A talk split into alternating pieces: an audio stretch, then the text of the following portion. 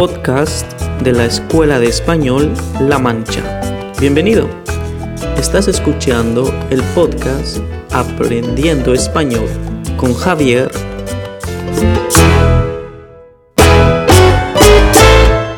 Hola, buenos días, buenas tardes, buenas noches. Todo depende del momento en que nos estéis escuchando. Primero de todo, me gustaría presentarme. Yo soy Claudia, tengo 16 años y vengo de Asturias, una pequeña y muy bonita región del norte de España. Y soy la nueva profesora de La Mancha. Llevo poco tiempo en Polonia, unas tres semanas, ya que llegué el día 6, y todo lo que estoy viendo de esta triciudad, de mi trabajo, de la gente, me está encantando y sin duda me está enamorando. Una de las primeras preguntas que me han estado haciendo todos los polacos que he ido conociendo es ¿por qué Polonia? ¿Qué haces en Polonia? ¿Cómo se te ocurre irte de España y venirte a Polonia?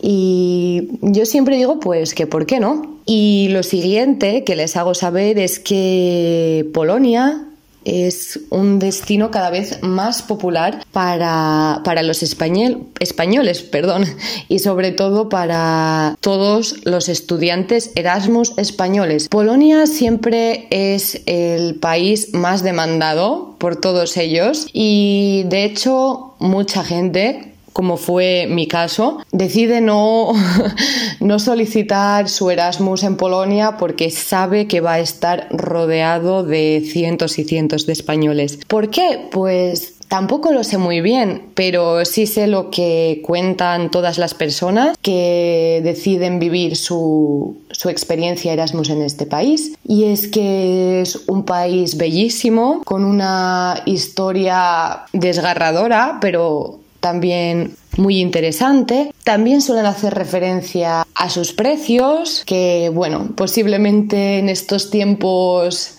pandemia o pospandemia, esperemos, estén fluctuando e inflándose más de lo debido, pero normalmente suelen resultar bastante eh, accesibles para, para, los estudiantes, sobre todo por su belleza, por la amabilidad de su gente, por muchas otras razones seguramente que ahora no puedo recordar, pero que cada vez más iré comprendiendo, estoy segura. Otra de las razones que me hizo venir a Polonia fue que tras haber completado mi, mi máster como profesora de, de español para extranjeros, comencé a hacer pequeñas investigaciones acerca de los países eh, donde se podía estudiar o se estudiaba español, me sorprendió descubrir que el número de estudiantes de español en Polonia era bastante elevado. Una vez que, descubrí esto, decidí ponerme a investigar eh, acerca de de las ciudades polacas y sobre todo de ciudades que no fuesen tan grandes como Varsovia o tal vez tan conocidas como Cracovia. Y así eh, di con, con, Dansk y con, con, esta triciudad. Lo primero que me llamó la atención fue que era una ciudad no tan grande, pero que sí disponía de todas las facilidades de una gran ciudad como podría ser Varsovia. Lo segundo fue eh, sus vistas al mar, ya que en España eh, vivo cerca del mar y para mí es algo muy, muy, muy necesario. Y por último, su cercanía con la naturaleza. Además de todo ello, Cualquiera de estas tres ciudades, Dinia, Sopot o Dansk, podrían haber sido sacadas de, un cuento de hadas, ya que son mm, realmente hermosas. Para confirmar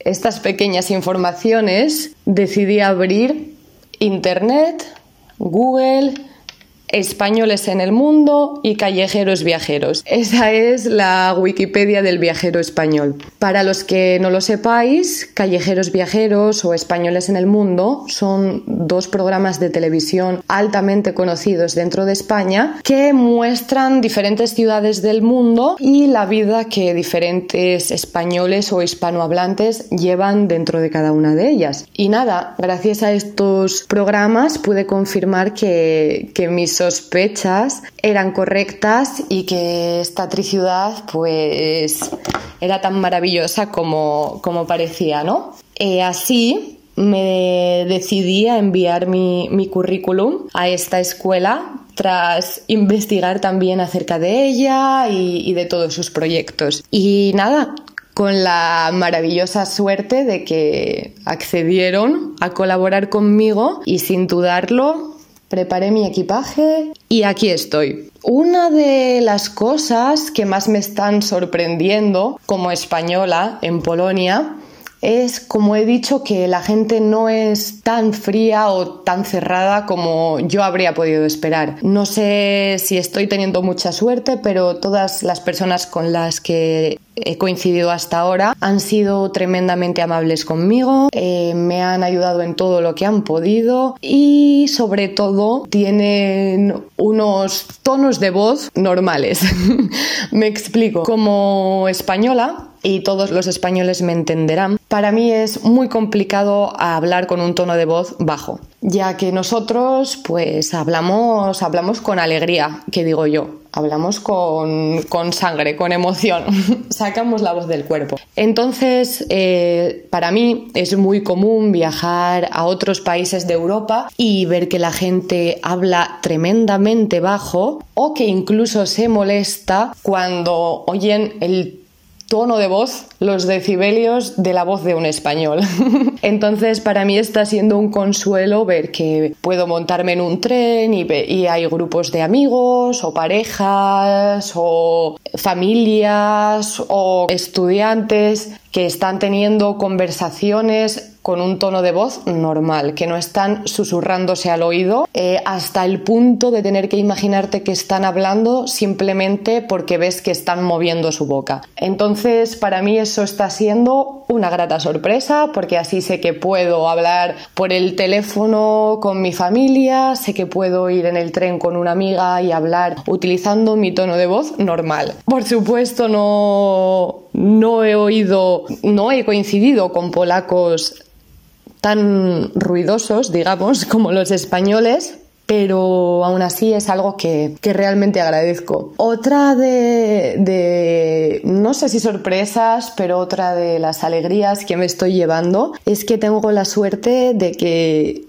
todos los estudiantes con los que me estoy encontrando son muy, muy, muy simpáticos y sobre todo tienen una grandísima motivación para, para aprender español. Me sorprende mucho también ver que examen polaco de acceso a la universidad o de la finalización del bachiller, la matura, tiene la opción de hacer un examen en español eh, es algo que me ha sorprendido y, y, me ha alegrado mucho. Si tuviese que pensar en algo negativo, porque no todo van a ser cosas positivas, es el tema de la puntualidad. Para mí, sin duda, este está siendo el mayor choque cultural, si se le puede llamar así, que estoy sintiendo como española viviendo en, en, Polonia. Y espero que haya algún español impuntual como yo escuchándome. En España mmm, tenemos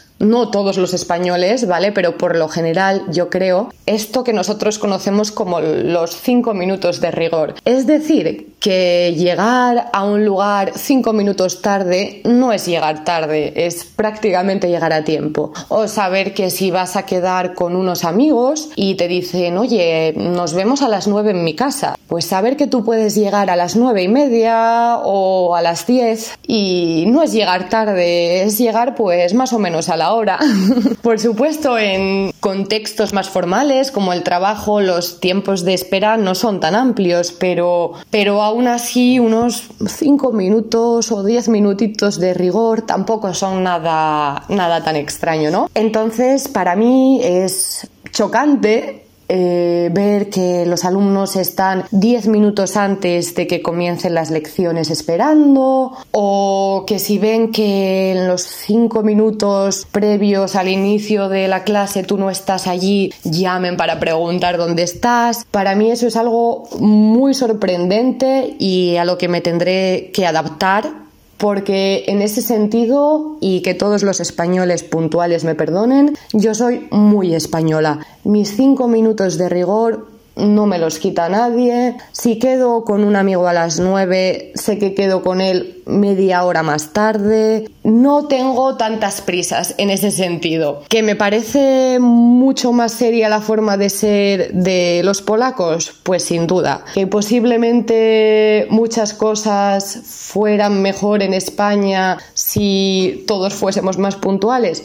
pues posiblemente también. Pero todo el mundo sabe que al fin y al cabo su cultura es su cultura y está acostumbrado a vivir y a entender la vida de una determinada manera. Entonces, si bien admiro y respeto la puntualidad y la responsabilidad de los polacos en este sentido, a mí a veces me resulta un poco estresante, digamos, y, y echo de menos tener estos cinco minutos de decir, ay, pues bueno, el estudiante todavía no ha llegado voy a relajarme un poco, aunque por supuesto mm, mi visión de la vida o mi forma de vida es la equivocada. Cuando veo estos casos siempre recuerdo a mi, a mi profesor de inglés, que normalmente solía empezar sus clases 25 minutos o 30 minutos más tarde porque estaba terminando la clase con el grupo anterior y entonces tú tenías que esperar. Esto para cualquier estudiante polaco sería impensable seguramente. Por ahora diría que tal vez eh, este está siendo el mayor, no choque, pero tal vez la mayor diferencia cultural que he experimentado hasta ahora porque como, como bien he explicado, llevo aquí poquito tiempo y todavía no, no he podido o no he tenido tiempo de enfrentarme a otro tipo de diferencias culturales, ¿no? Otra de las cosas que es no sorprendente para mí es la facilidad que tienen todos los polacos con los idiomas. Digo que es y a la vez no es sorprendente porque cuando tienes el más mínimo acceso a la, dificultad que implica su idioma, el polaco, entiendes la, facilidad para cualquier otro tipo de gramática o de lengua, ¿no? Y especialmente con el inglés. Eh, para mí es muy sorprendente ver que todo, todo, todo el mundo, desde gente joven hasta gente más mayor, eh, habla inglés de manera casi perfecta y si no perfecta, pues muy eficiente. Esto en España no es algo normal. Normalmente la gente joven es capaz de comunicarse en inglés, aún así no todos los jóvenes, pero desde luego mm, las generaciones eh, previas no, no tienen esta capacidad, ya sea porque en España doblamos todas las películas, todas las series, cualquier programa de televisión que se imite en una lengua diferente a la nuestra eh, es doblado al español y también porque las generaciones anteriores anteriores a la mía eh, estudiaban francés en la escuela y no se han visto expuestas, por lo tanto, a, un contacto tan directo con el inglés. Y bueno, cuando eres extranjero y no conoces o no puedes hablar todavía polaco, eh, ya sea porque no has tenido tiempo o, por su dificultad, pues es algo que, se agradece y que también se valora eh, a la hora de, escoger Polonia como destino. Y bueno, hasta aquí todo por hoy. Eh, espero que muy pronto pueda seguir actualizando eh, esta información, cómo, cómo sigue mi, mi, experiencia en Polonia, si sigo viendo más diferencias o si no, pero estoy segura de que me encontraré muy, muy a gusto y muy feliz de poder seguir enseñando mi, mi idioma a todos los estudiantes que se animen a trabajar con nosotros, que espero que sean y sigan siendo muchos más. Disfrutad de vuestro día, vuestra tarde o vuestra noche. Un saludo enorme y hasta pronto.